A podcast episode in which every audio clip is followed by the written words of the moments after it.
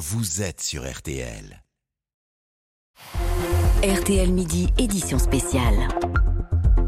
Des dégâts tellement importants qu'ils paraissent difficiles à, à lister après une nouvelle nuit d'émeutes dans le pays et les images similaires d'une ville à l'autre. 500 euh, bâtiments incendiés, des voitures calcinées, des commerces vandalisés, plus de 660 interpellations et euh, d'après les forces de l'ordre, des émeutiers particulièrement jeunes. Alors pour mieux comprendre qui ils sont et, les ressorts de leur colère, on a voulu en, en parler avec vous, Yazid Karfi. Bonjour. Bonjour. Vous êtes médiateur dans les quartiers, direction de l'association euh, Médiation euh, Nomade. On lit, on entend beaucoup que cette colère couvait, qu'il ne fallait en fait qu'un déclencheur pour qu'elle s'étende. C'est un constat que vous partagez. Oui, tout à fait. C'est une euh, la mort malheureuse de, de Naël, c'était une étincelle, quoi. Euh, on se rend compte qu'il y a beaucoup de jeunes aujourd'hui qui sont eux-mêmes en difficulté, qui ne vont plus vers les autres, qui s'enferment entre eux, qui se montent la tête entre eux, et au bout d'un moment, euh, la colère parfois s'est transformée en haine pour certains. Et Hmm. donc, il a suffi parfois d'un déclencheur ou les médias qui ont sans arrêt, sans arrêt mis en boucle le, euh, enfin le, le meurtre sur, euh, sur, sur, sur le jeune, forcément, ça, ça a monté la tête des jeunes et ils sont passés à l'acte. Bah, Il suffit de pas colère, mais qu'à un moment euh, donné, ils passent à l'acte. vous dites colère. Moi, ce que je vois aussi, ce sont des gens qui pillent des magasins, qui volent, qui saccagent Oui, oui. dans, dans Paris. Donc, Après, le mot colère, on a l'impression que c'est une colère politique ou une colère sociale. Euh, c'est aussi des gens qui, qui saccagent et qui pillent. Oui, mais c'est pas- pas les mêmes jeunes. hein. On parle de jeunes différents. Il y a des jeunes qui étaient euh, silencieux dans la manifestation. Il y a des jeunes qui ont saccagé, et il y a d'autres jeunes qui ont pillé. C'est pas tout à fait les mêmes jeunes. Il y a toujours des jeunes qui profitent euh, au moment donné où il y a de la violence pour piller, Mm. quoi. Même qui profitent à un moment donné de ces moments-là, quoi. Donc euh, c'est pour ça que les jeunes sont différents entre eux. Il y en a qui c'est des voleurs. il y en a qui sont là parce qu'ils sont en colère. Ça justifie pas les actes, mais il y a de la colère et autres. Et il y en a qui ont fait la marche, la manifestation euh, silencieuse. Pour revenir à, à cette euh, colère, justement, Yazid Karfi, euh, Naël, la victime du tir du policier, avait euh, 17 ans, on le rappelle, l'âge plus ou moins de ceux qui euh, affrontent aujourd'hui, osons le terme, les, les forces de l'ordre. Il y a un phénomène d'identification dans cette affaire? Oui, parce que la plupart des endroits où il y a eu de ces violences et ces révoltes, c'est souvent dans des villes où les rapports avec la police sont très tendus, où ils ont subi parfois des arrestations un petit peu mouvementées, où ils ont un sentiment d'humiliation pour certains, des personnes qui ont vécu des situations difficiles. Donc pour eux, ça ressemble un petit peu à ce qu'ils ont vécu en même temps. Et c'est Oui, pour ça la- qu'à un moment donné, Mm. il y a un effet d'imitation. Mais la difficulté, c'est est-ce que ces euh, arrestations, interpellations étaient justifiées ou pas? Est-ce que ces jeunes sont capables de comprendre l'autorité? Est-ce que ces jeunes sont capables d'apprendre la frustration?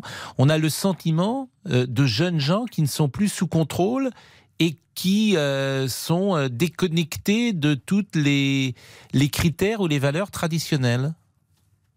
Bah pour certains, oui, parce qu'il y a de moins en moins de dialogue. Les parents sont en difficulté avec leurs enfants, ils ont du mal à les tenir. Oui, parfois il n'y a plus de les parents. réseaux sociaux sont un amplificateur. Oui, à parfois il n'y a plus de parents parce que c'est facile de, de pointer la police, mais parfois il n'y a plus de père, il y a une mère toute seule et les enfants sont livrés. Tout à fait, oui. Il y a beaucoup de familles monoparentales, des parents. Il y a plein de parents qui sont en difficulté avec leurs enfants. Il y a des parents, ils n'arrivent pas à enlever leur enfant de Internet. Ils sont sur les réseaux sociaux, Alors- sur les écrans, sans arrêt, et ils ont beaucoup de mal en même temps. Ce sont des parents en difficulté. Ça existe des parents démissionnaires, mais ce sont des parents en difficulté avec leurs enfants, parce que la plupart de ces jeunes, il y a beaucoup de mineurs, quoi. Justement, moment, a- les mineurs, ils sont chez eux à cette heure-là, surtout dans des, moments comme ça, quoi. Mais c'est vraiment le, le travail à faire auprès des parents, mais c'est aussi les jeunes qui sont de plus en plus seuls et qui sont entre eux. C'est des colères collectives que tu mets ensemble, et au bout d'un moment, ils se montent la tête. Yacine Karfi, vous avez parlé plusieurs fois depuis le début de notre entretien du rôle euh, des réseaux sociaux. Euh, il a, selon vous, amplifié euh, ce phénomène. C'est ce qui explique d'ailleurs une propagation euh, si rapide, si forte, euh, bien plus rapide d'ailleurs qu'en 2005 lors des fameuses émeutes urbaines que tout le monde a en mémoire.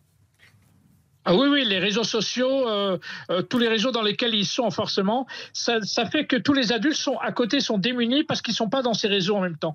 Donc ça, c'est un amplificateur en même Mm. temps. Mais ça quelle permet à un moment donné de dire aux jeunes, on va tous aller là-bas, et donc ils y vont tous en même temps. Vous voyez, c'est un amplificateur. Les réseaux sociaux ont joué un rôle très important à ces moments-là, quoi. Quelle solution, non pas à long terme, mais déjà à court terme, selon vous, pour arrêter cette violence?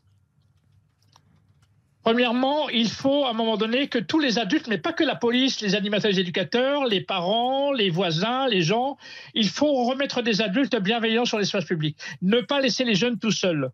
Parce que si on les laisse tout seuls, il y a toujours des gens qui vont leur monter la tête. Donc à un moment donné, il faut réinvestir l'espace public, y compris en soirée. Ça, c'est plus à, moyen ou long terme. Hein. C'est maintenant. Qu'est-ce qu'on fait maintenant? Qu'est-ce qu'on fait cette nuit? Bah, Il ne faut pas laisser les jeunes tout seuls. Parce que si on ne fait rien et si on a peur, les jeunes, ça devient les rois dans le quartier. Ils font ce qu'ils veulent. À un moment donné, il y a une, responsabilité collective de tout le monde. Il faut aller à la rencontre de ces jeunes. C'est ce que je fais moi avec mon camion. Mais je suis tout seul, quoi. Avec mon camion, avec quelques bénévoles, je m'installe la nuit dans les quartiers pour dialoguer avec cette population.